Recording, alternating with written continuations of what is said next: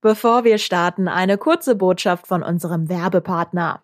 75.000 Jobs, so viele IT-Stellen in NRW sind aktuell offen. Höhere Gehälter und mehr Sicherheit sind Vorteile dieser Branche und Fachkräfte werden dringend gesucht. Mit der führenden Tech-Schule Ironhack erhöht ihr eure Chancen auf die Jobs. In nur neun Wochen lernt ihr live alles, was ihr braucht, um eure Karriere in Data Analytics, Webentwicklung oder Cyber Security zu starten. Und danach unterstützt euch Ironhack sogar bei der Jobsuche. Jetzt mehr erfahren unter ironhack.com. Und jetzt geht's los mit dem Fohlenfutter. Rheinische Post Podcasts. Fohlenfutter, der Podcast für Fans von Borussia Mönchengladbach.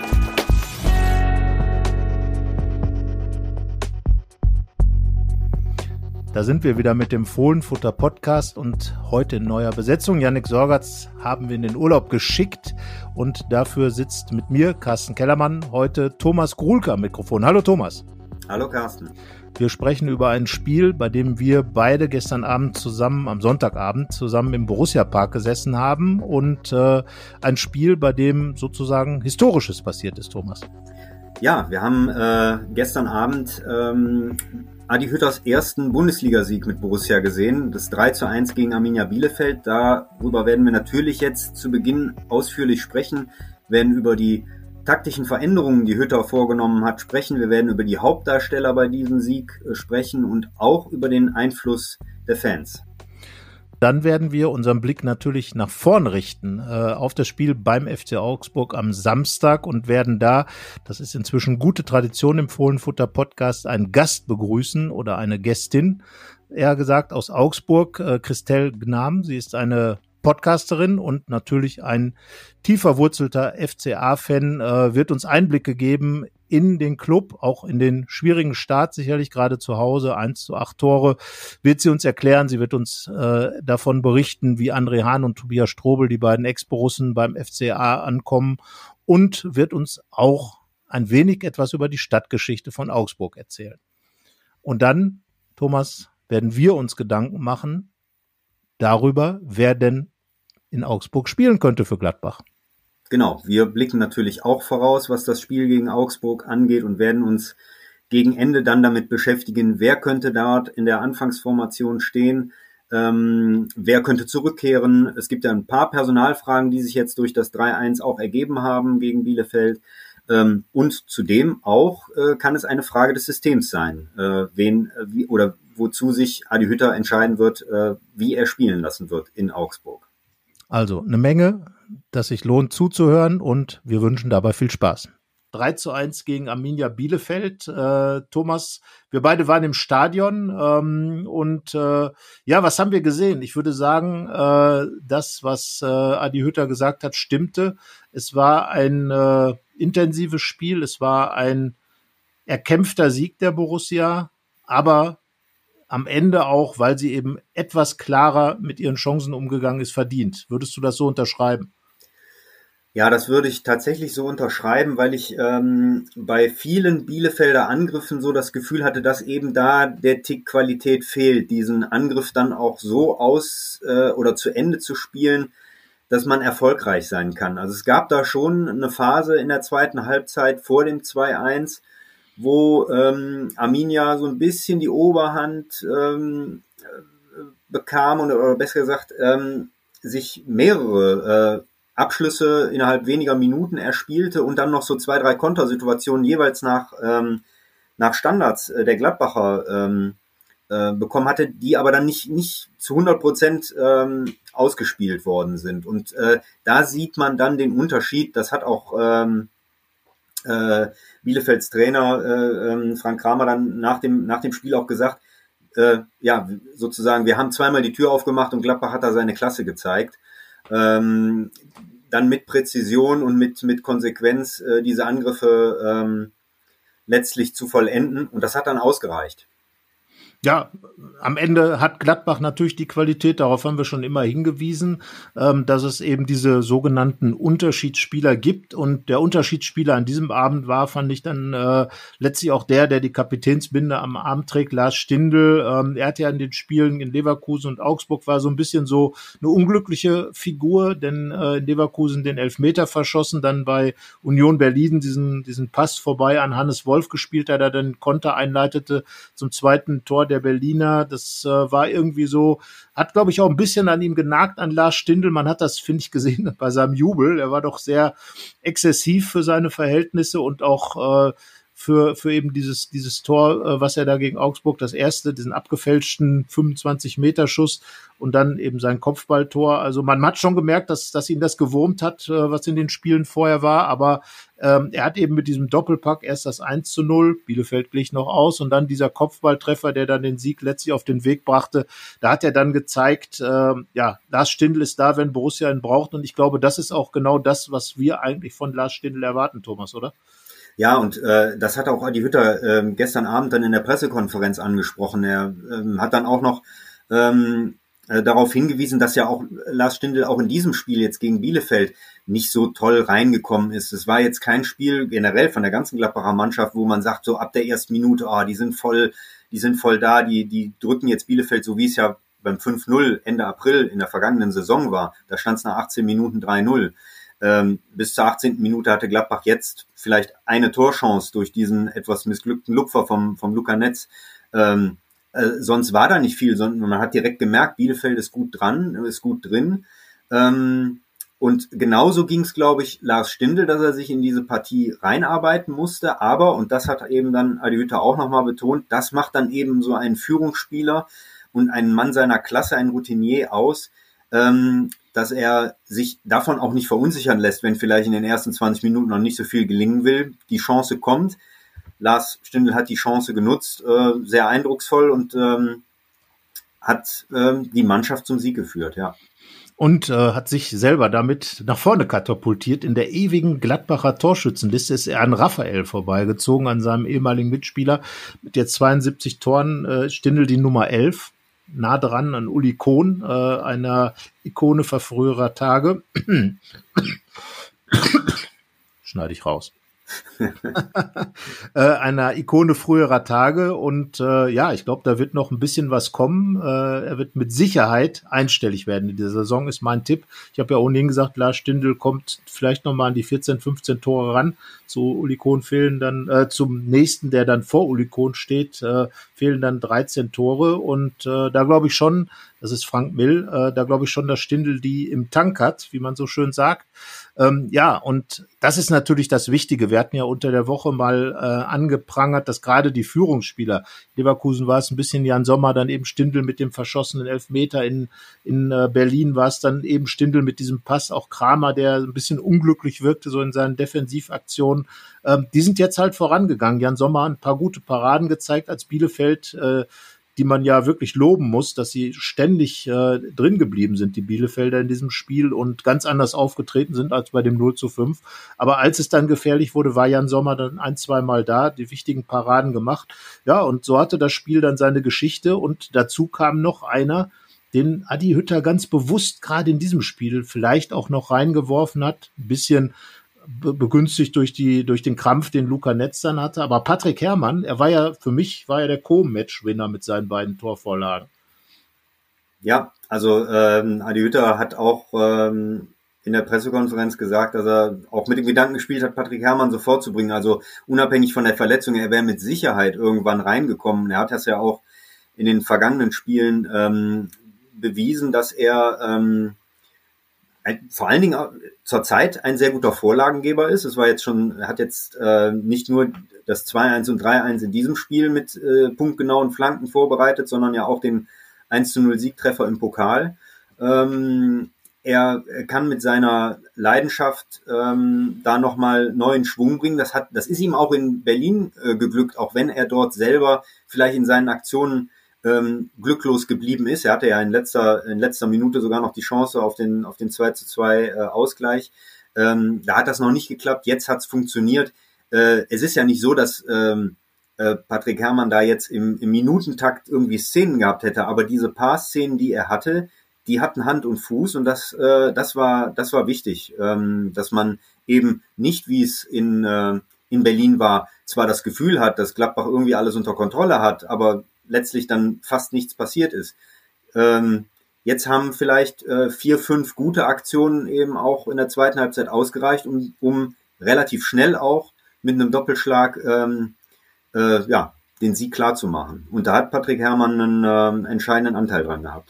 Ja, und du hast es gerade schon angesprochen. Äh, Adi Hütte hat ihn so bewusst auch eingewechselt, als äh, hat ihn auch so genannt, Fanliebling oder Fanspieler. Das heißt also, Patrick Herrmann hat eine enge Bindung zur Kurve. Die war ja nun gegen Bielefeld sogar besser gefüllt als gegen die Bayern. 24.500 Zuschauer von 25.000 möglichen waren da. Gegen die Bayern waren ja nur 23.000 zugelassen, waren äh, dann entsprechend halt auch weniger Fans da. Aber immerhin, Bielefeld zog jetzt, wenn man es mal ein bisschen zuspitzt, mehr Fans an als die Bayern. Ähm, der erste Sieg dann eingefahren. Die Ultras äh, sind zurückgekehrt ins Stadion. Äh, die Stimmung war deswegen auch anders als gegen die Bayern. Da war es ja eher so oldschool, äh, aber auch ähm, da darf man ja nicht vergessen. Nach hinten raus, die Gladbacher nochmal ganz anders ins Spiel reingekommen, äh, angetrieben von den Fans, so wie jetzt. Und Patrick Herrmann wurde tatsächlich von Hütter auch so ein bisschen um diese Verbindung herzustellen zwischen der Kurve nochmal und, äh, und dem Platz eingewechselt. Das hat funktioniert. Und äh, ja, glaubst du, dass äh, der Faktor Zuschauer, äh, so wie ich es in, in einer Geschichte, die dann eben bei RP Online und in der Rheinischen Post zu lesen sein wird, ähm, Jetzt äh, ist es Montagmorgen. Äh, das Spiel ist gerade sozusagen vorbei und wir sitzen schon wieder am Podcast-Mikrofon. Ähm, äh, ja, dass dieses, diese Rückkehr der Fans, dass die in den Heimspielen in Gladbach so ein besonderer Faktor, ein wichtiger Faktor ist? Ja, also ich habe das äh, vor, vor ein paar Tagen auch in unserem äh, Fohlenfutter Newsletter einmal geschrieben, dass ich ähm, jetzt ganz gute Vergleichspunkte in diesem äh, noch ja relativ jungen Saison habe. Ich durfte zum Pokalspiel fahren, zum ersten FC Kaiserslautern. Damals waren 5000 äh, Zuschauer zugelassen im Fritz-Walter-Stadion. Das war eine fantastische Atmosphäre, überhaupt wieder 5000 Leute zu hören. Äh, und man kennt ja auch das äh, lauterer Publikum als heißblütig und laut auf jeden Fall. Also es war auch sehr laut. Äh, man, konnte, man kann sich gar nicht vorstellen, wie laut 5000 Leute sein können. Drei Wochen später die, die Steigerung äh, in Berlin äh, war ich, ähm, habe ich die Gladbacher begleitet ähm, zum Spiel bei Union. In der alten Försterei waren 11.000 ähm, und auch das hat man unglaublich gemerkt. Da waren dann ja auch Gladbacher äh, Fans das erste Mal wieder bei einem Auswärtsspiel ähm, mit dabei. Wechselgesänge, also alles, was, äh, was wir lange, lange Zeit vermisst haben, äh, war dann schon da. Und gestern muss ich sagen, ähm, 24.000, das ist dann nochmal ein, äh, noch ein Quantensprung. Äh, vor allen Dingen ähm, was mir besonders aufgefallen ist, ähm, schon beim Einlaufen der Mannschaften, ähm, als sie sich warm gemacht haben, als sie rausgekommen sind, äh, diese, diese Begeisterung und diese Lautstärke, man, da, da fragt man sich ja, wie soll das dann erst wieder bei 53 oder 54.000 sein? Ähm, und ich glaube, dass das schon die Mannschaft äh, ähm, aufsaugt, äh, dass sie das, dass sie das mitgenommen hat in das Spiel. Ähm, und was du schon gesagt hast, es gab Phasen, das gab es genauso gegen Bayern, ähm, wo es nicht so lief, wo man so ein bisschen das Gefühl hatte, oh, das Spiel kippt jetzt in eine Richtung, dass es heikel werden könnte. Und ähm, sowohl gegen München als auch gegen Bielefeld gehörte die Schlussphase den Gladbachern und das ist ein gutes Zeichen. Ähm, ich glaube, das war eine gute Symbiose. Sowohl die Mannschaft hat sich aufgerafft da in den, in den letzten 20, 25 Minuten und die Fans haben das richtige Gespür ge äh, gezeigt. Also die Rückkehr ist da. Wenn ich jetzt mal so deine Rechnung weiter rechne, müsste eigentlich bei deinem nächsten Einsatz im Borussia Park der Borussia Park voll sein. Denn 5000 ja. mal zwei sind ungefähr 11.000 und 11.000 mal zwei kommt man in Richtung 24.500. Also immer wenn Thomas Grulke ein nächstes Mal ins Stadion geht, wird die Fanzahl verdoppelt. Man mal sehen, also, wann, ich, wann ich mal wieder darf. Ne?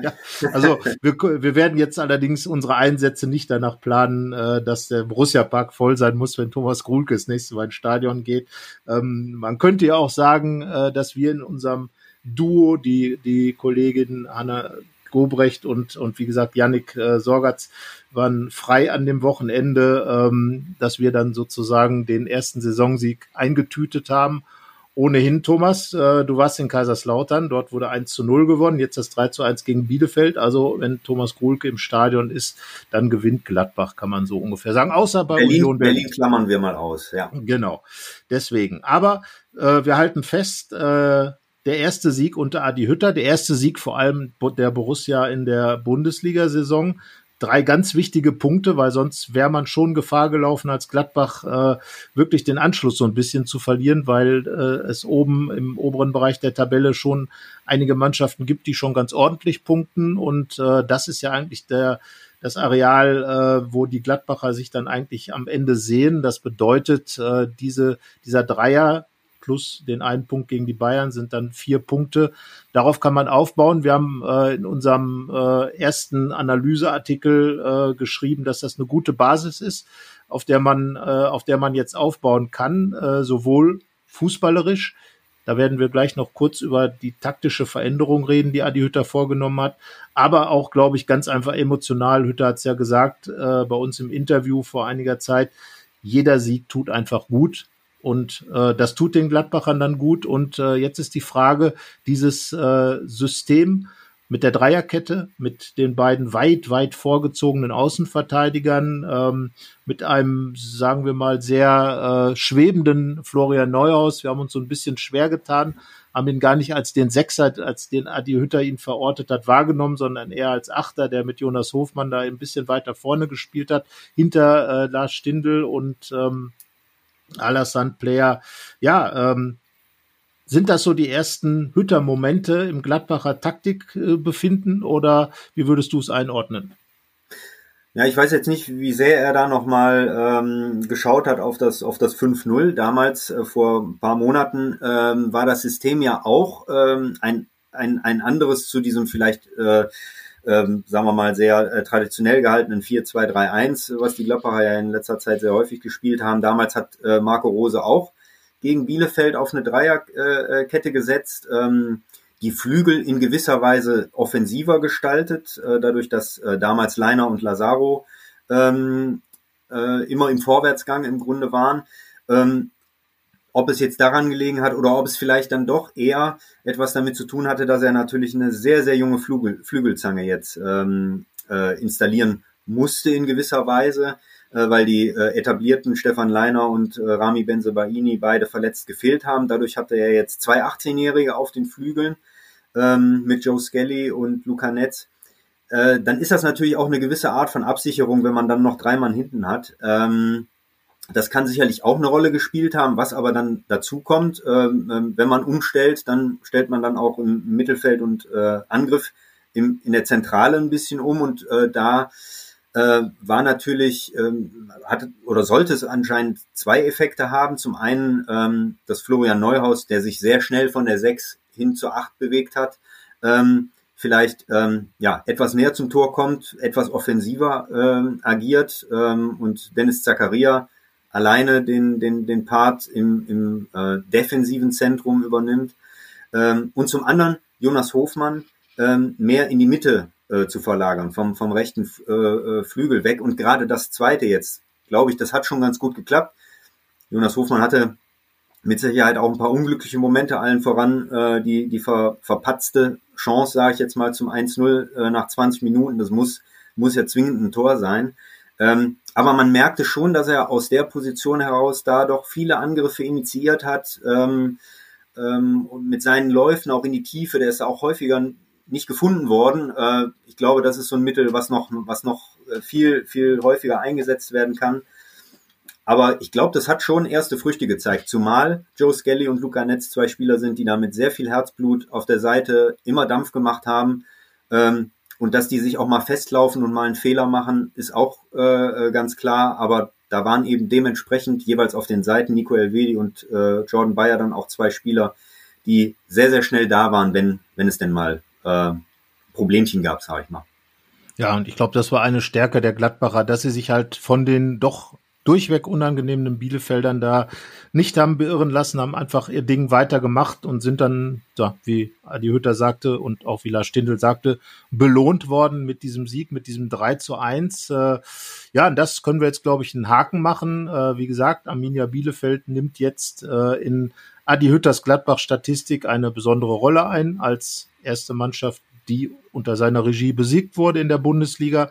Und äh, ja, die nächste soll dann möglicherweise der FC Augsburg sein am Samstag. Ähm, der Gegner der Gladbacher und äh, es ist ja inzwischen gute Tradition geworden im Fohlenfutter Podcast ähm, und die werden wir heute auch fortsetzen, dass wir uns einen äh, lieben Gast einladen, der sich richtig gut auskennt mit dem Gegner und ähm, ja, wir haben in Augsburg ähm, haben wir die Christelle Gnam für uns gewinnen können. Eine Podcasterin, äh, ein Fußballfan vor allem und eine Augsburgerin, ähm, die äh, sich richtig gut auskennt, ähm, denn sie macht unter anderem einen Podcast, in dem nur Frauen über Fußball reden. Auch darüber werden wir gleich mit ihr sprechen. Ähm, ja, Christelle, hallo nach Augsburg. Ja, hallo. Hallo, Christelle. Hi. Und äh, ja, du siehst sehr zufrieden aus. Der FC Augsburg hat wieder auswärts gespielt. Und auswärts punktet man ja als FC Augsburg und das ohne Tore. Zufrieden mit dem 0 zu 0 bei Union Berlin. Andere Mannschaften verlieren an der alten Försterei. Ja, der FCA hat ja an der alten Försterei schon äh, eine ganz gute Geschichte. Also wir waren ja, ja, also hatten als einzige Mannschaft über lange Zeit mal dort gewonnen äh, bis zuletzt. Jetzt haben wir zwar nicht gewonnen, aber das 0-0 war eins der besseren Art. War schön anzugucken.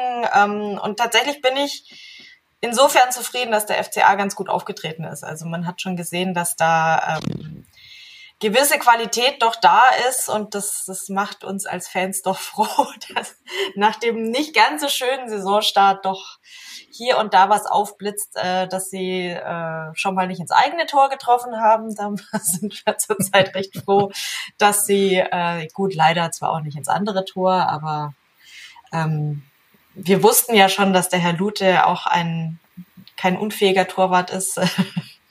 Von daher, nee, war also wir sind, ich bin ganz zufrieden, muss ich sagen. Ich habe das Spiel gerne gesehen, hätte mir natürlich schon gewünscht, dass wir gewinnen, aber es war ein enges Spiel und von daher können wir wirklich, äh, finde ich, mit dem Ergebnis sehr zufrieden sein. Und ich hatte vorher auch gesagt, wenn das ein Unentschieden wird, dann ist das schon, dann ist es schon richtig, richtig gut und äh, ja, darauf kann man, glaube ich, aufbauen jetzt. Ja, Thomas war letzte Woche noch an der, oder beim letzten Spiel, Wochen, ja. vor der Länderspielpause noch an der alten Försterei. Schwierig da was zu holen, da kann man Augsburg nur gratulieren, oder Thomas? Ja, absolut. Also ähm, Union hat mir, hat mich, obwohl sie gar nicht so gut gespielt haben, aber sie bringen halt das Herz mit und äh, ähm, haben natürlich ein paar Spieler mit in ihren Reihen. Also Max Kruse ist natürlich der Unterschiedsspieler schlechthin, aber Avuini ist ja äh, ebenso ganz starker Offensivspieler. Ähm, die, äh, die wissen, was sie zu tun haben. Also es ist unheimlich ähm, interessant zu sehen, wie diese Mannschaft gerade in ihrem dritten Bundesliga-Jahr, wie abgezockt die äh, zum Teil schon agiert. Ja, und wenn man jetzt mal nach Augsburg schaut, Christelle, äh, da können sich die Gladbacher ja eigentlich freuen, dahin zu fahren. Zwei Heimspiele, eins zu acht Tore, 0 zu 4 gegen, gegen, äh, zum Auftakt gegen Hoffenheim, 1 zu 4 gegen Leverkusen. Ähm, es gab mal Zeiten, da ging Gladbach nicht so gerne nach Augsburg, aber Jetzt ist es ja scheinbar eine Reise wert. Was sagst du? Das ist ja unglaublich, diese Bilanz. Äh, ja, so, ja. das ist nicht so schön. ja, also, ja. Ich möchte, eigentlich will ich nicht drüber reden. Können wir, können wir was anderes nicht machen? Ähm, ja, es ist, äh, es ist ein bisschen schwierig zurzeit oder die letzten, ja, Monate und, äh, ja, der FCA findet sich gerade neu. Ähm, der Trainer ist ja noch nicht ganz so lang da. Also drei Spieltage vor Ende der letzten Saison äh, hatten wir einen Trainerwechsel und haben uns dann so mit dem letzten Atemzug noch in der Liga gehalten. Und ja, ähm, da muss sich natürlich noch was entwickeln und äh, gerade bei Markus Weinzel äh, entwickelt sich das auch mal langsamer. Das wissen wir schon. Wir kennen ja Herrn Weinzel schon und von daher ist jetzt noch nicht alles ganz schlimm. Aber ja, der Saisonstart war nicht so cool und gegen Gladbach, ja, müssen wir jetzt mal gucken, was da passiert. Zumindest ist es mal nicht auswärts, weil auswärts haben wir ganz schlechte Erfahrungen gemacht. Ähm, jetzt gucken wir mal. Ja, vergangenes Auswärtsspiel war, glaube ich, was war es? Ein 1 zu 5 oder sowas? Nee, nee, das ist nicht passiert. Nein? Ein Spiel, das nicht stattgefunden. Also das war sozusagen das Wir waren nicht auf dem Platz. Ich weiß nicht, was ihr gemacht ja, habt, aber wir waren nicht auf dem Platz. Für, es war der Startschuss für die, für die Ära Marco Rose. Danach wurde, wurde der Rose Fußball gefeiert. Aber Rose ist Vergangenheit, äh, das Spiel ist Vergangenheit und äh, sagen wir es mal so, die Augsburger wollen ja wahrscheinlich ihre Heim, Heimbilanz etwas schönen, also was ja auch nicht schwer fallen wird. Ähm, was erwartet die Gladbacher denn da jetzt? Also wie gesagt, Markus Weinziel war ja sogar auch mal hier in Gladbach als Trainer im Gespräch. Thomas wird sich auch erinnern und äh, jetzt ist er wieder beim FCA gelandet äh, und äh, ja, er wird natürlich mit dem Heimding auch nicht zufrieden sein. Was kann er denn der Mannschaft jetzt mitgeben oder kommen die jetzt wirklich mit sozusagen voller Hose auf den Platz? Nee, also ich denke eben, dass aus dem letzten Spiel jetzt äh, gegen Union schon ähm, einiges an, an Positiven mitgenommen werden kann. Ähm, grundsätzlich steht der FCA ja immer für dafür, dass man es erstmal dem Gegner schwer machen möchte, dass man dieses unangenehme Team sein will, ähm, wo keiner Bock hat äh, zu spielen. Ähm, und ja, das wird also das erste sein, äh, womit Gladbach rechnen muss, dass man möglichst unangenehm im Weg steht. Und äh, ja, aus dem letzten Spiel hab, jetzt gegen Union habe ich schon mitgenommen, dass, dass sie durchaus auch in der Lage sind, Fehler auszunutzen und dann eben dieses, dieses schnelle Umschaltspiel und dann äh, ganz schnell nach vorne und versuchen daraus was zu machen. Ähm, dass das eigentlich schon das Ziel ist weiterhin und ähm, ja, dass es auch möglich ist. Mal gucken, ob sie es jetzt umsetzen. Ähm, ich habe inzwischen wieder gutes Vertrauen in Gikiewicz als, als Torhüter, deswegen, also den müsst ihr überwinden, wenn ihr treffen wollt. Und ähm, der war ähm, mal wieder einer der Man of the Match äh, im letzten Spiel. Ähm, hatte jetzt zum Saisonstart auch so ein paar Wackler drin, aber ich glaube, also ich bin zuversichtlich, dass er das jetzt äh, äh, dass er jetzt drin ist äh, in der Saison und jetzt wieder den, den alten Beton anmischt im Tor. Und ja, unsere Verteidiger äh, waren auch hatten wir auch ein bisschen Verletzungssorgen. Wir sind allgemein recht verletzungsgeplagt noch, aber ähm, unser Kapitän Jeffrey Kohlo ist wieder da. Das ist ganz gut, ähm, finde ich, äh, auch wenn er zu Beginn der Saison ein bisschen gewackelt hat. Aber insgesamt ähm, finde ich, stabilisiert sich das jetzt langsam oder zumindest habe ich Anzeichen gesehen. Ähm, ich gehe also davon aus, dass ihr da am Samstag ein, ähm, ein schweres Spiel vor euch habt. Hoffe ich zumindest. Wage aber noch nicht zu sagen, wie es ausgehen wird, weil das, äh, das ist beim FCA doch eine Wundertüte.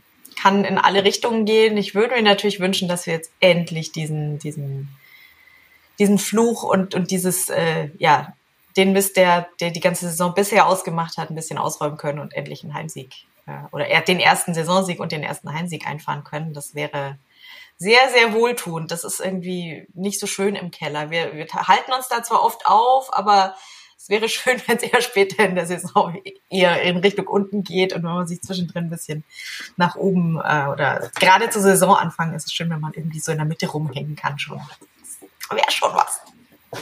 Naja, das sind ja schon mal Ansprüche, die du zumindest an die Mannschaft hast. Äh, ich kann dich beruhigen. Deinen Tipp werden wir uns auf jeden Fall gleich noch abholen. Also hm, dafür mach dir Gedanken. Also zwei Zahlen musst du gleich noch nennen. Alles klar. Äh, das, das ist mal klar. Aber bis dahin haben wir noch ein bisschen Zeit. Und äh, ja, Thomas, die Augsburg-Bilanz von Gladbach. Zuletzt gab es eine Niederlage. Davor aber beim letzten Spiel vor Fans in Augsburg mit Gladbach-Fans im Rücken sozusagen ein 3 zu 2 Sieg.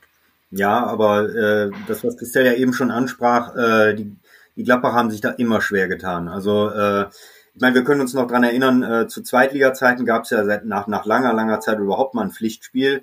Da hat es dann noch geklappt, das war aber noch im alten Rosenau-Stadion. Ähm, und seitdem aber äh, Augsburg in die, in die erste Liga äh, gekommen ist vor zehn Jahren, hat es erstmal lange gedauert, bis die Gladbacher überhaupt mal ähm, ein Bein ähm, oder einen Fuß auf den Boden bekommen haben in Augsburg, so gefühlt. Ähm, ich kann mich erinnern, so ein, zwei Mal war man knapp dran schon, äh, kassierte den Ausgleich äh, in, in letzter, vorletzter Minute. Aber es gab eben auch einige Niederlagen.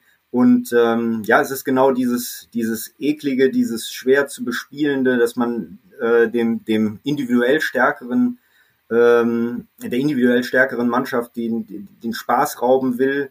Ähm, da hat der FC Augsburg, so wie ich das jetzt äh, aus der Ferne äh, beurteile, seinen Spaß dran, wenn es denn funktioniert. Ähm, ja, und wie du es gerade angesprochen hast, ich glaube, es war der 29. Februar, sowieso ein äh, äh, besondere, besonderer Tag, da kann man dann auch noch besondere Leistungen bringen, da kann man dann auch mal 3 zu 2 beim FCA gewinnen. Ja, sehr gut. Es wird jetzt nicht der 29. Februar sein. Glück also für die Augsburger wahrscheinlich, ähm, äh, zumindest in dem Fall. Äh, aber Christel, es gibt ja auch äh, Verbindungen sogar zwischen beiden Mannschaften. Ex-Gladbacher in Augsburg. André Hahn der von Augsburg nach Gladbach ging und dann wieder in Augsburg irgendwann gelandet ist. Und Tobias Strobel, aktuell, glaube ich, verletzt, äh, aber auch er äh, ist ein Augsburger geworden. Wie kommen so die, die Ex-Borussen beim FCA an? Wie sind sie eingeschlagen? André Hahn ist, würde ich mir jetzt mal denken, immer noch Publikumsliebling, oder? Ja, auf jeden Fall einer der Publikumslieblinge. Das war er schon, als er ähm, das erste Mal bei uns war und ähm, als er dann zu Gladbach ging, hat man ihm das auch eigentlich gegönnt. Man war natürlich traurig, dass er gegangen ist, aber ähm, ist einfach einer, der mit seiner Art äh, auf dem Platz wirklich äh, sehr, sehr offensichtlich sehr viel zu geben und auch sonst mit seiner bodenständigen Art wahnsinnig gut ankommt. Und ähm, ja, dass er, dass er dann wiedergekommen ist, war wirklich so eine Heimkehr. Das war eine schöne Geschichte für uns und äh, freut mich besonders, dass er auch wirklich so gut angekommen ist und sich wirklich wieder fast von Anfang an sehr, sehr gut integriert hat und wirklich einer, einer der, also für mich einer der wichtigen Spieler beim FCA, auf die man sich auch immer wieder verlassen kann. Ähm, natürlich ist nicht immer alles perfekt, was er macht, aber bei ihm hat man eigentlich nie Zweifel, dass er, dass er sich voll reinwirft und wirklich äh, bis zur letzten Sekunde rennt, wo er hinrennen muss. Und das ist schon ganz, ganz toll. Warum er dann den Abstecher zum HSV gemacht hat, äh, muss man nicht verstehen, aber es war für uns wirklich schön, ihn dann bei uns auch wieder aufblühen zu sehen. Und ähm, deswegen, also ganz, ganz äh, großes Herz für André Hahn hier in Augsburg. Ja, bei Tobias Strobel ist leider nicht ganz so. Ähm, der ist mit, mit sehr viel ähm, äh, ja, Wohlwollen und Freude begrüßt worden hier. Es war schon einer der größeren Neuzugänge, wo, äh, wo wir uns viel erwartet haben, aber leider hat es noch nicht so ganz, ja, hat sich irgendwie noch nicht so ganz eingefügt. Also es ist für die Fans eher so ein, ja, hat noch nicht so richtig gezeigt, was er kann. Ähm, wirkt irgendwie noch, noch nicht ganz angekommen, leider. Also würde ich jetzt euch gerne was anderes sagen, dass wir auch äh, Strobel ins Herz geschlossen haben, aber da fremdeln wir noch ein bisschen, auch weil er leider noch nicht, ja, noch nicht auf dem Platz gezeigt hat, dass, was er eigentlich kann. Also davon sind wir schon überzeugt, dass er eigentlich was kann, aber es, ist, kommt noch nicht so rüber. Ja, der Tobias, der Tobias Strobel. Thomas, ja auch in Gladbach war es so wichtig, einerseits teilweise als Stabilisator, andererseits äh, glaube ich auch immer so ein bisschen gefremdelt, was Christel gerade gesagt hat, oder? Finde ich, trifft so ein bisschen auch auf Gladbach zu, oder? Ja, ähm, also ich meine, das ist ja so ein Spielertyp. Ähm, wir kennen das aus, aus, aus früheren Jahren ähm, noch so Spielertypen, äh, Roman Neustädter, Torben Marx, äh, so Stabilisatoren im Spiel, die äh, vielleicht gar nicht so auffallen, ne? die versuchen zu, äh, zu, äh, zu organisieren, koordinieren, zu verteilen, die Bälle zu verteilen ähm, nach vorne glänzen sie nicht. Das ist, ähm, das müssen sie aber auch gar nicht. Sie, sie müssen eben ihre ihre Funktion übernehmen. Wenn das aber allerdings dann nicht klappt, dann fällt das sofort negativ auf. Äh, genau. Äh, oder oder man man kann vielleicht dann sportlich nicht so sein sein eigenes Profil vielleicht ähm, herausarbeiten. Ich glaube in Gladbach ähm, hatte er das schon, dass er so eine gewisse Verlässlichkeit ähm, ähm, symbolisiert hat, dass wenn man wenn er auf dem Platz war ähm, dass man wusste, was man von ihm bekommt. Ähm, aber er hatte mit Sicherheit auch hier nicht den Status äh, eines, eines ja, Unterschiedsspielers oder so. Ja, aber Stabilisatoren sind ja manchmal ganz wichtig. Im Moment äh, fehlt da zumindest äh, verletzungsbedingt. Möglicherweise wäre auch der Kollege Markus Weinziel ganz froh, wenn er Tobias Strobel hätte. Aber ähm, ich glaube, die Augsburger sind ja trotzdem, also trotz dieser Problematik ist es, glaube ich, für Augsburg immer noch eine ganz große Geschichte in der Bundesliga zu spielen. Auch wenn man, wenn man ja schon durchaus äh, nicht mehr eine Stippvisite da macht, sondern so ein bisschen Stammgast geworden ist. Aber ich glaube, du bist ja gebürtige Augsburgerin, das wollen wir mal ganz mhm. Klar sagen. Podcasterin im Übrigen auch, natürlich über den FC Augsburg. Äh, auf die Zirbelnuss heißt der Podcast. Äh, außerdem natürlich in einem äh, Podcast, der ist, glaube ich, sogar mhm. ausgezeichnet worden. Ähm, Früh Frauen reden über Fußball, heißt es auf Deutsch ähm, ausgesprochen. Und äh, ja, dass du über Fußball reden kannst, haben wir ja schon die ganze Zeit gemerkt. Äh, aber ihr habt einen Preis, glaube ich, gewonnen mit, mit dem Podcast. Mhm, genau, mit Früff haben wir äh, 2020 den, die Auszeichnung als bester Sportblog bekommen. Auch wenn wir im Podcast sind, aber also den Goldenen Blogger Award. Und äh, das äh, war natürlich eine, eine Riesennummer für uns. Äh, Mal schon die, die Nominierung hat uns äh, überrascht und äh, begeistert. Und dann auch noch zu gewinnen war natürlich eine Riesensache. Ähm, große Ehre für uns. Und ja, wir haben wohl irgendwie mit diesem Podcast so eine, eine Nische gefunden ähm, und kommt ganz gut an. ja, offenbar, offenbar. Äh, mhm reden Frauen eigentlich, jetzt wo wir gerade darüber sprechen, anders über Fußball ähm, als, als Männer? Du bist das ja war Experte. die Frage. Das war die Frage, ähm, warum wir gedacht haben, es wäre vielleicht eine interessante Sache, einfach mal einen Podcast zu machen, ähm, in dem Frauen über Fußball reden, äh, und zwar nur Frauen, ähm, weil es die Fußball-Podcast-Landschaft ist groß, bunt und ähm, da findet man alles Mögliche. Ähm, da gibt's fantastische Sachen. Äh, es ist jetzt nicht so, dass wir gedacht haben, na ja, äh, wir machen es jetzt mal richtig, sondern unser Gefühl war so, ja, es gibt halt sehr, sehr viele von diesen Podcasts, wo zwei oder mehr Kerle sich über Fußball unterhalten. In unterschiedlichen, äh, zu unterschiedlichen Themen, zu unterschiedlichen Vereinen, zu unterschiedlichen, äh, in unterschiedlichen Qualitäten auch. Und es ist super selten, dass überhaupt mal eine weibliche Stimme in dem Kontext ähm, überhaupt zu hören ist. Und dass zwei Frauen dann miteinander über Fußball sprechen, kommt so gut wie gar nicht vor. Da gab es irgendwie mal beim Rasenfunk doch mal eine, äh, eine Folge, wo das dann der Fall war. Und ähm, was wir uns dann gefragt haben, ist einfach, ja, ähm, was passiert denn, wenn du das machst? Na, wenn Frauen über Fußball sprechen und vor allem war eben mir und den, den anderen, die sich da zusammengetan haben, eben auch ein, das Gefühl, es ist oft so, dass im, im im Gespräch über Fußball manche Aspekte mir auffallen, die dann nicht, nicht tiefer analysiert werden, wo dann nicht tiefer drauf eingegangen wird und da fehlt mir oft was.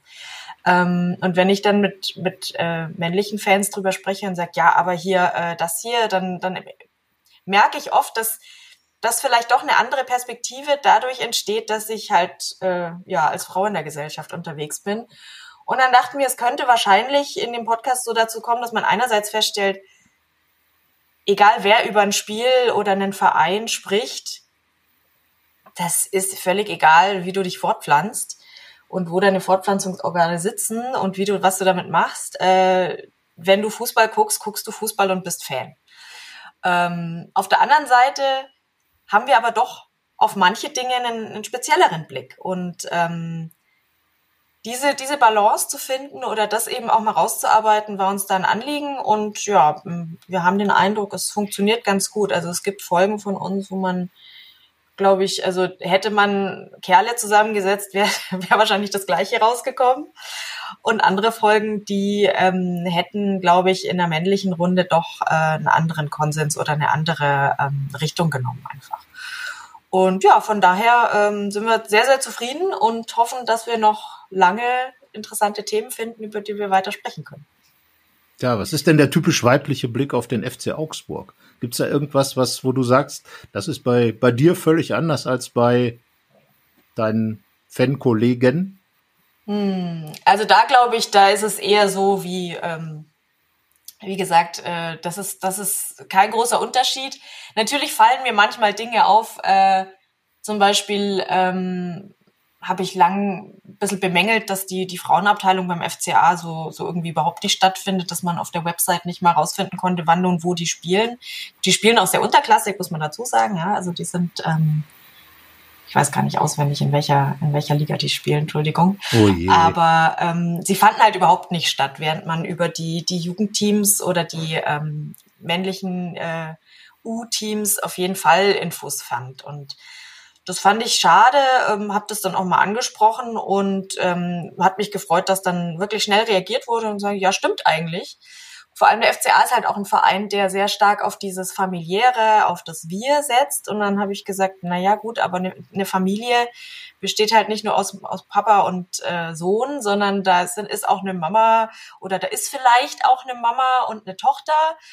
Und die wollen ja auch irgendwie wahrgenommen sein. Und da reicht's halt nicht, sich ein rosa ähm, Glitzer-Shirt mit FC Augsburg-Druck ins äh, in den Fanshop zu hängen, sondern ähm, da sollen auch andere Sta Dinge stattfinden, ja. Und ähm, das äh, wird jetzt langsam auch angenommen. Die, die Frauenabteilung hat jetzt eine, eine ähm, gute Vertretung auch online, ähm, hat einen eigenen äh, Instagram-Account und so weiter und findet jetzt statt. Und das finde ich, das ist genau der richtige Weg. Und das sind halt diese, diese Dinge, die fallen mir eher auf, ähm, als jetzt, glaube ich, jemanden, der halt, der sich so, so mit dem, was er sowieso sieht beim FCA oder bei seinem Verein, ähm, so viel sofort wiedererkennt. Ja, der schaut dahin, da sieht er lauter Menschen, die ähnlich aussehen wie er, mit denen er sich total identifizieren kann als Mann oder als Junge.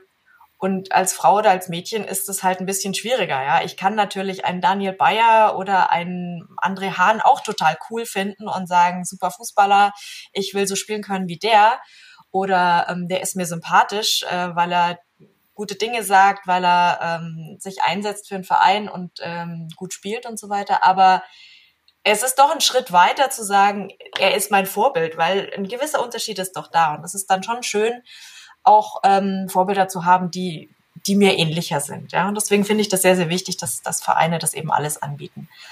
Ähm, Gerade eben zur Identifikation auch der ganzen Fanschaft. Ne? Ja, aber das ist jetzt nur ein Beispiel. Ja, ja, gut, aber das Beispiel ist von daher ganz passend, weil Thomas hat sich bei uns äh, in der Redaktion lange auch mit Frauenfußball beschäftigt, war unser Frauenfußballbeauftragter und äh, ja, in Gladbach, glaube ich, äh, treffen doch einige Sachen, die Christelle gerade festgestellt hat, äh, für die Frauenabteilung auch zu, Thomas, oder? Ja, ja, also es äh, ist ja schon so, dass äh, die äh, Borussen äh, Borussinnen äh, sehr erfolgreich waren in den vergangenen Jahren. Sie haben sich äh, hochgearbeitet von der Verbandsliga bis in die erste Bundesliga, hatten, äh, hatten große Erfolge, aber ähm, so richtig durchschlagend war es nicht. Und man hatte schon äh, ein bisschen das Gefühl, dass mit ein bisschen mehr Unterstützung sowohl finanzieller Art als auch vielleicht ähm, naja, das Ganze so ein bisschen, äh, sagen wir mal, auch offensiver zu, zu bewerben, äh, dass da mehr möglich gewesen wäre. Ne? Mittlerweile ist es wieder runtergegangen in die Regionalliga. Hat auch auf der anderen Seite zwei Seiten, das, das habe ich auch immer so gesehen. Äh, dadurch haben die Spielerinnen, ähm, dadurch, dass man eben nicht komplett umgewälzt hat auf, sagen wir mal, jetzt schon fast Profi-Bedingungen, haben halt Spielerinnen, die vielleicht sogar noch in der, in der äh, Oberliga oder der Verbandsliga zum Teil äh, noch für Borussia gespielt haben, die hatten sogar die Chance, bis mindestens in die zweite Bundesliga mit dem Verein zu kommen. Das hat auch seinen Charme, das muss man auch ganz klar sagen. Trotzdem ja, also du siehst, auch in Gladbach äh, gibt da noch Nachholbedarf, Christian. Wie ist denn dein Blick äh, aus der Ferne aus dem Augsburg ist ja nun wirklich, wir haben neulich noch drüber gesprochen, Thomas, eine der äh, intensivsten Auswärtsfahrten, das kann man glaube ich sagen, für die Gladbach-Fans, für uns Reporter natürlich auch, weil wir fahren ja auch dahin. Und äh, ja, erzähl mal, wie sieht denn so der Augsburger die Gladbacher? Die Gladbacher ähm, sehen wir erstmal als äh, na, natürlich gestandenen Bundesliga-Verein, der ähm, es immer wieder schön ist. Äh, ihr habt ja vorhin auch schon gesagt, also es ist für den FCA und auch für uns Fans meistens noch nicht selbstverständlich, auch nach jetzt im elften Jahr Bundesliga, ähm, Bundesliga überhaupt zu spielen. Das heißt, wenn Gladbach kommt, ist es schon eins der Spiele, wo wir sagen, yes, cool, wir spielen hier Bundesliga-Fußball. Ähm, und ja, ähm, ansonsten, ja, einer von, von 17 Vereinen, die es zu schlagen gilt. Ähm, haben inzwischen natürlich schon auch eine schöne Historie ähm, gegen euch. auch mit, mit, mit nicht so schönen Ergebnissen jetzt auf dem Platz und natürlich äh, ein Ereignis, das für uns in Augsburg, glaube ich, auch immer mit Gladbach äh, verbunden sein wird, ist ähm, 2015 dieser furchtbare Verkehrsunfall, der zwei unserer äh, Ultras das Leben gekostet hat und äh, einen ähm, ja sehr, sehr sch schwer verletzt hat. Ähm, was uns immer noch beschäftigt, ja, also äh, Dani und Max sind Namen, die man in der Stadt und auch in der Fankurve immer noch äh, oft hört und liest. Äh, die beiden, die damals zu Tode gekommen sind. Und das ist einfach fest verbunden mit dieser Auswärtsfahrt äh, nach Gladbach. Ja, also das ist schon etwas, was immer noch so mitschwingt, auch wenn man über Gladbach spricht. Aber natürlich auch andere Dinge, ja, also dieses 5 zu 1, das nicht stattgefunden hat. ähm, aber auch, äh, wenn ich an Gladbach denke, denke ich an Ibrahima Traoré, der ja aus Augsburg dann über Stuttgart zu euch gegangen ist und den ich bei euch gern verfolgt habe. Ähm, einen, den wir immer vermisst haben, also ich zumindest, ich mochte den sehr. Ähm, ja, und äh, also auf jeden Fall nicht so der, der Club, äh, gegen den wir gar nicht gern spielen, aber auch nicht einer unserer Lieblingsgegner, sage ich jetzt mal so. Ja, es ist schön, wenn ihr kommt, weil ja, gibt's Fußball zu sehen. Nur ist es ja so, dass Gladbach äh, bundesweit natürlich Fans hat. Äh, wie ist es so in Augsburg? Gibt es da auch äh, so eine größere Kolonie, die sich jetzt darauf freut, äh, ein Heimspiel auswärts zu haben?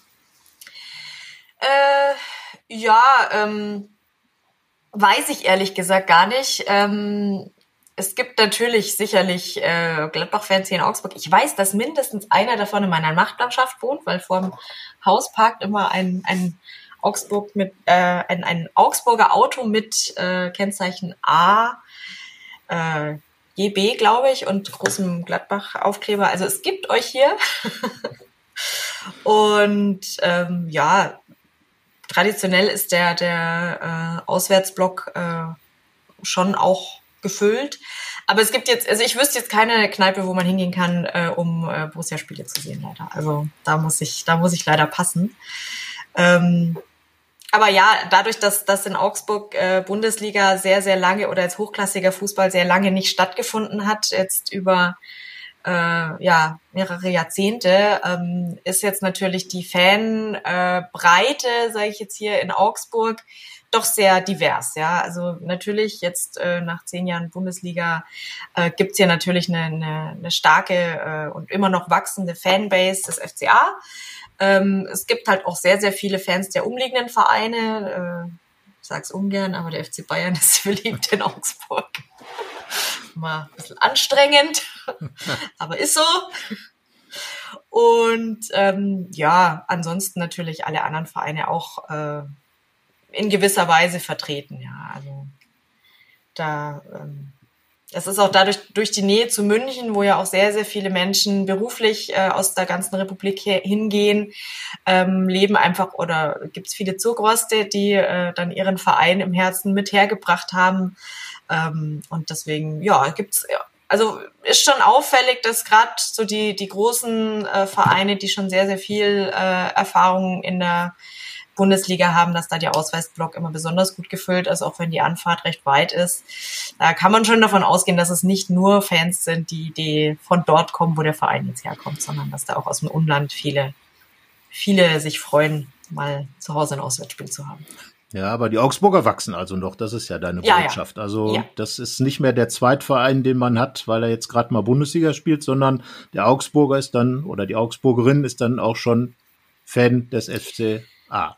Auf jeden Fall. Also was auf jeden Fall sehr, sehr auffällig ist, es sind, sind ganz viele junge Fans, also die Jugend, ähm, die jetzt eben damit aufgewachsen ist, dass es in der Stadt erfolgreichen Fußball gibt, äh, die wächst auf jeden Fall jetzt nach. Es gibt natürlich noch die ganz alten Fans, die den FCA in den 70ern äh, schon treu äh, verfolgt haben und unterstützt haben, die Haller noch spielen gesehen haben und ähm, seitdem immer treu geblieben sind und vielleicht nur ab und zu mal, wenn sie was, wenn sie wirklich hochklassig was sehen wollten, mal kurz fremd gegangen sind, aber nur nur so zum Gucken, zum Spaß, aber immer nur die Zirbelnuss im Herzen hatten. Ähm, aber man merkt schon, dass das, dass sich jetzt das schon auch ausdifferenziert. Ja, und es ist ein Zweitverein zu haben, der auch Bundesliga spielt, ist gar nicht so leicht. Haben sich, haben schon einige gemerkt. Und ich kenne viele, die äh, wirklich zunächst eher noch so, ja, cool, dass der FCA jetzt äh, auch Bundesliga spielt, aber ja, ich bin schon auch Bayern-Fan und ne, aber das, das lässt sich nicht lange aufrechterhalten und irgendwann kippt es dann in die eine oder andere Richtung.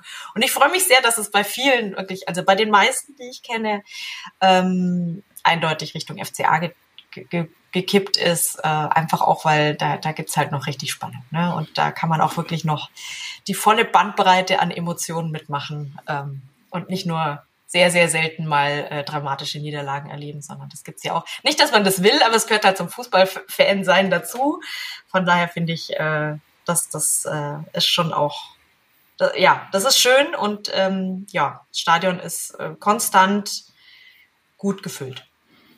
Tja, die Tränen und die Triumphe, das kennt man in Gladbach natürlich auch. Ich glaube, das haben Traditionsvereine irgendwie gebucht, dass es nicht nur gut läuft. Klar, wenn man irgendwie über 100 Jahre alt ist, dann passieren halt auch manchmal nicht so gute Dinge. Beim Augsburgern, bei den Augsburgern war es etwas länger so, aber jetzt geht's eben gegen Gladbach und äh, du hast es gerade nochmal gesagt, das Wort Zirbelnuss. Erklär mal kurz. äh, wir als äh, ja nicht bayerische oder nicht schwäbisch-bayerische Menschen können jetzt so ungebildeterweise wahrscheinlich auch noch nichts damit anfangen. Ja, da helfe ich euch gerne aus. Ähm, die Zirbelnuss ist ein, äh, ja, eine Art Pinienzapfen und Augsburg ist eine Stadt, die von den Römern gegründet wurde, hieß damals Augusta Venelicorum. Und ähm, die Römer haben eben dieses, dieses Symbol dieses Pinienzapfens äh, als, als, das ist ein Fruchtbarkeitssymbol oder eben ein, ein also soll Glück bringen und alles gut machen. Und das ist in Augsburg eben ähm, seit dieser Zeit äh, sozusagen als, als Wappensymbol immer wieder verwendet worden. Es ist hier auf jedem Kanaldeckel drauf. Es thront auf der auf dem Rathaus oben drauf eine, eine riesige Zirbelnuss und ähm, auch im Augsburger Wappen. Also wenn ihr euch das FCA äh, Vereinslogo anguckt, dieses gelbe Ding in der Mitte, das ist eine Zirbelnuss. Okay. Also Thomas, wir müssen jetzt gestehen, wir hätten wahrscheinlich vorher einfach mal gucken sollen, dann hätten wir es wahrscheinlich gewusst. Ja, genau. Aber es ist natürlich viel schöner, das von dir so schön erklärt zu bekommen. Christelle, sehr, sehr gut. Historisch also extrem bewandert, wie gesagt, gebürtige Augsburgerin und offenbar auch Augsburgerin von Herzen. Und äh, jetzt muss diese Augsburgerin von Herzen das tun, weil sie sie wird sich freuen. Sie muss nämlich jetzt ihren Tipp abgeben. Aber wir sind ja äh, in dem Fall äh, sind wir mal ganz modern und sagen äh, Männer first, wenn es recht ist. Und äh, Thomas darf anfangen mit seinem Tipp. Dann kannst du dich orientieren, Christelle. Ich darf vorlegen. Ja, was hau ich denn jetzt raus? Also ich ähm, denke, dass es ein, einen knappen Gladbacher Sieg geben wird. Ein 2-1. Ja, dann schließe ich mich mal an und sage, ähm, ja, glaube, dass Gladbach 3 zu 0 gewinnt. Oh, oh, das war jetzt. Ja, nee, also ja, da, da kann ich natürlich mitgehen. Aber. Da kann ich nicht mitgehen. ähm, ich halte alles für möglich, was ihr gesagt habt, aber ähm, ich muss natürlich auf meinen FCA tippen. Ja, da nach dem guten Ansätzen aus der letzten Partie sage ich, äh, das wird eine knappe Kiste. Das wird auch äh, wahrscheinlich wieder unterhaltsam und mit gutem Ausgang für uns. Deswegen gewinnt der FCA 3 zu 2. Und das Siegtor macht dann wahrscheinlich André Hahn. Das wäre dann so die typische Fußballgeschichte, die, glaube ich, aus männlicher und aus weiblicher Sicht irgendwie langweilig, aber trotzdem immer wieder schön ist, oder?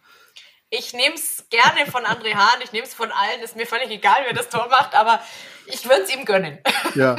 Siehst du. Ja, Ibrahima Traoré, den haben wir ja auch hier verabschiedet. Der ist ja nun nach Paris erstmal entschwunden. Wir haben noch ein längeres Abschiedsinterview gemacht und äh, ja, guter Typ, äh, glaube ich, bei jedem Verein auch ganz gut angekommen und äh, hat noch keinen neuen Arbeitgeber gefunden. Jedenfalls habe ich keinen, habe ich noch nicht festgestellt und äh, ja, hat hier eigentlich in Gladbach auch viel Verletzungspech natürlich gehabt, aber halt ein besonderer Spieler gewesen immer und äh, ja, schade, dass solche Typen dann irgendwie verschwinden, das muss man sagen. Also ich glaube, auch in Gladbach gibt es einige Fans, die sich dir da anschließen würden und sagen, na, da gucken wir schon ein bisschen drauf auf den Ibo. Ne? Ja, was sagen wir, Thomas? Wir sagen vielen Dank, Christelle. Das war ein ja, wunderbarer Blick absolut. hinein ins äh, Wesen, Sein und Werden des FC Augsburg. Und äh, wir sind gespannt. Wir sind natürlich nett und würden den Augsburgern auch noch ganz viele Punkte gönnen, Thomas. Aber ich glaube, ähm, nach dem 3 zu 1 gegen Bielefeld, über das wir eben ja schon ausführlicher gesprochen haben, ähm, wird Adi Hütter, glaube ich, auch froh sein. Und Lars Stindl hat es auch gesagt, wir wollen noch mal wieder auswärts punkten. Also ja, wir schauen mal. Lars Stindl ja beim letzten Auswärtssieg in, äh, mit einem Doppelpack vertreten. Jetzt hat er gegen Bielefeld eins gemacht. Ich tippe, er wird bei meinem 3 zu 0 auch wieder treffen. Aber, oh, jetzt, ich weiß, kommt nicht gut an. Wir hören jetzt besser auf, bevor die Christelle noch böse auf uns ist. Äh, bist du im Nein, Stadion? Bist gut. du im Stadion? Nee, äh, mein Mann darf diesmal, ich darf die Kinder hüten. Wir sind da noch, äh, wir müssen uns da noch ab abwechseln, aber ähm, mal sehen. Ich, ich denke, ich werde mich dann auch bald mal wieder ins Stadion trauen. Ähm, bin da irgendwie noch nicht so ganz warm mit so vielen Menschen auf einem Ort, aber ich denke, jetzt wird es langsam doch mal wieder Zeit für mich auch in meine in mein rot-grün-weißes Wohnzimmer zurückzukehren. Ich vermisse es sehr. Ja, dann hoffen wir, dass es bald dann der Fall sein wird. Wir hoffen, dass du dann wahrscheinlich vor dem Sky-Fernseher betrachtend äh, nicht allzu traurig sein wirst am Samstag und äh, werden wahrscheinlich eine ähnliche Perspektive einnehmen, Thomas, oder? Denn wir fahren, wir beide, genau, wir werden vor dem Fernseher sitzen, sitzen, also sind wir quasi im gleichen Stadion unterwegs. Und äh, nochmal, vielen Dank nach Augsburg, war ein tolles Gespräch und äh, ja, vielleicht hören wir uns dann ja mal wieder. Vielen, vielen Dank euch. Hat Spaß gemacht. Tschüss.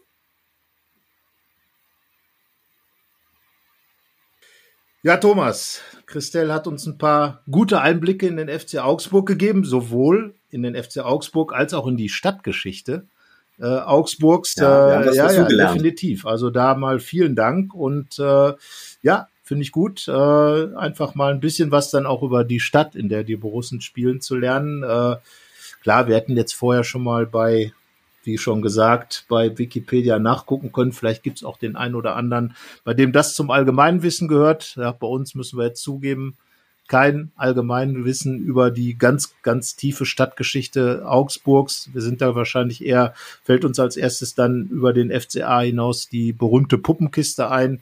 Und ja, auf jeden Fall ähm, gute Sachen äh, erfahren von Christelle und äh, die ist gut drin in dem Club, würde ich mal sagen. Und jetzt ähm, schauen wir nochmal auf das Spiel und äh, sprechen darüber, wie Borussia Mönchengladbach denn dieses Spiel wohl angehen könnte mit der Aufstellung. Ähm, wie gesagt, es ist jetzt äh, Montagmorgen wenn äh, ihr den Podcast hört. Ähm, es ist noch nicht ganz klar, was beispielsweise die Verletzung von Jonas Hofmann ergeben hat. Er wurde ja ausgewechselt äh, zur Pause, weil er Probleme im Oberschenkel hatte. Luca Netz äh, musste auch raus, hatte aber offenbar nur einen, einen Krampf. Ähm, von daher dürfte er eher nicht ausfallen. Aber Manu König wird zurückkehren in dieser Trainingswoche, soll auch, das hat Adi Hütter schon gesagt, ein Thema möglicherweise sein für den Kader in Augsburg.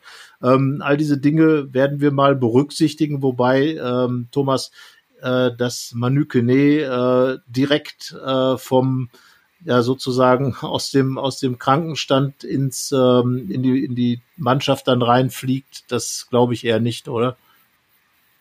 Nee, dafür ist er zu lange, äh, glaube ich, draußen gewesen. Das sind ja jetzt zehn Wochen, weiß ich nicht genau, auf jeden Fall über zwei Monate. Das war ja Anfang Juli, als er sich äh, direkt nach wenigen Tagen verletzt hat. Das wird mit Sicherheit zu früh kommen.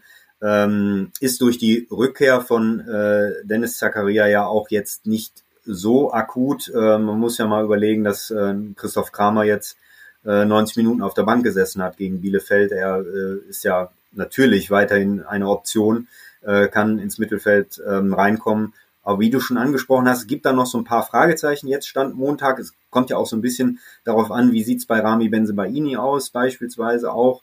Ähm, und interessant wird natürlich dann vor allen Dingen sein, ähm, bleibt Hütter jetzt bei der Dreierkette, bleibt er jetzt bei dem System, ähm, ähm, verändert er das wieder ähm, so, wie es letztlich muss man ja auch sagen, die beiden Tore ähm, gegen Bielefeld, die letztlich entscheidend waren, die sind ja wieder in einem anderen System gefallen. Da musste er ja verletzungsbedingt auch wieder äh, wechseln. Das hat ja auch funktioniert. Ich glaube, das ist fast äh, jetzt die entscheidendere Frage als, äh, als da, was das Personal angeht. Was man da natürlich fragen kann oder sich überlegen kann, ist Brel Embolo dann schon so weit, um vielleicht auch mal von Anfang an zu spielen? Gibt dadurch die Möglichkeit, vielleicht äh, Alassane Player etwas zurückgezogener agieren zu lassen?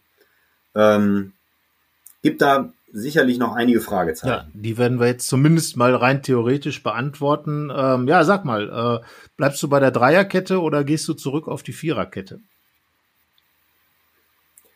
Also auffällig ist ja jetzt schon, dass ähm, er äh, Jordan Bayer zweimal von Beginn an äh, äh, gebracht hat, dass er ihn auch sehr gelobt hat, auch für das Spiel in Berlin, obwohl ihm der Fehler zum, äh, zum 0 zu 1 ähm, widerfahren ist. Und ich war ja in Berlin, ich habe das, hab das Spiel dann äh, dort gesehen, habe dann natürlich auch häufiger auf, auf, auf Jordan geguckt. Er hat das wirklich gut gemacht, ähm, hat sich davon nicht ähm, verunsichern lassen.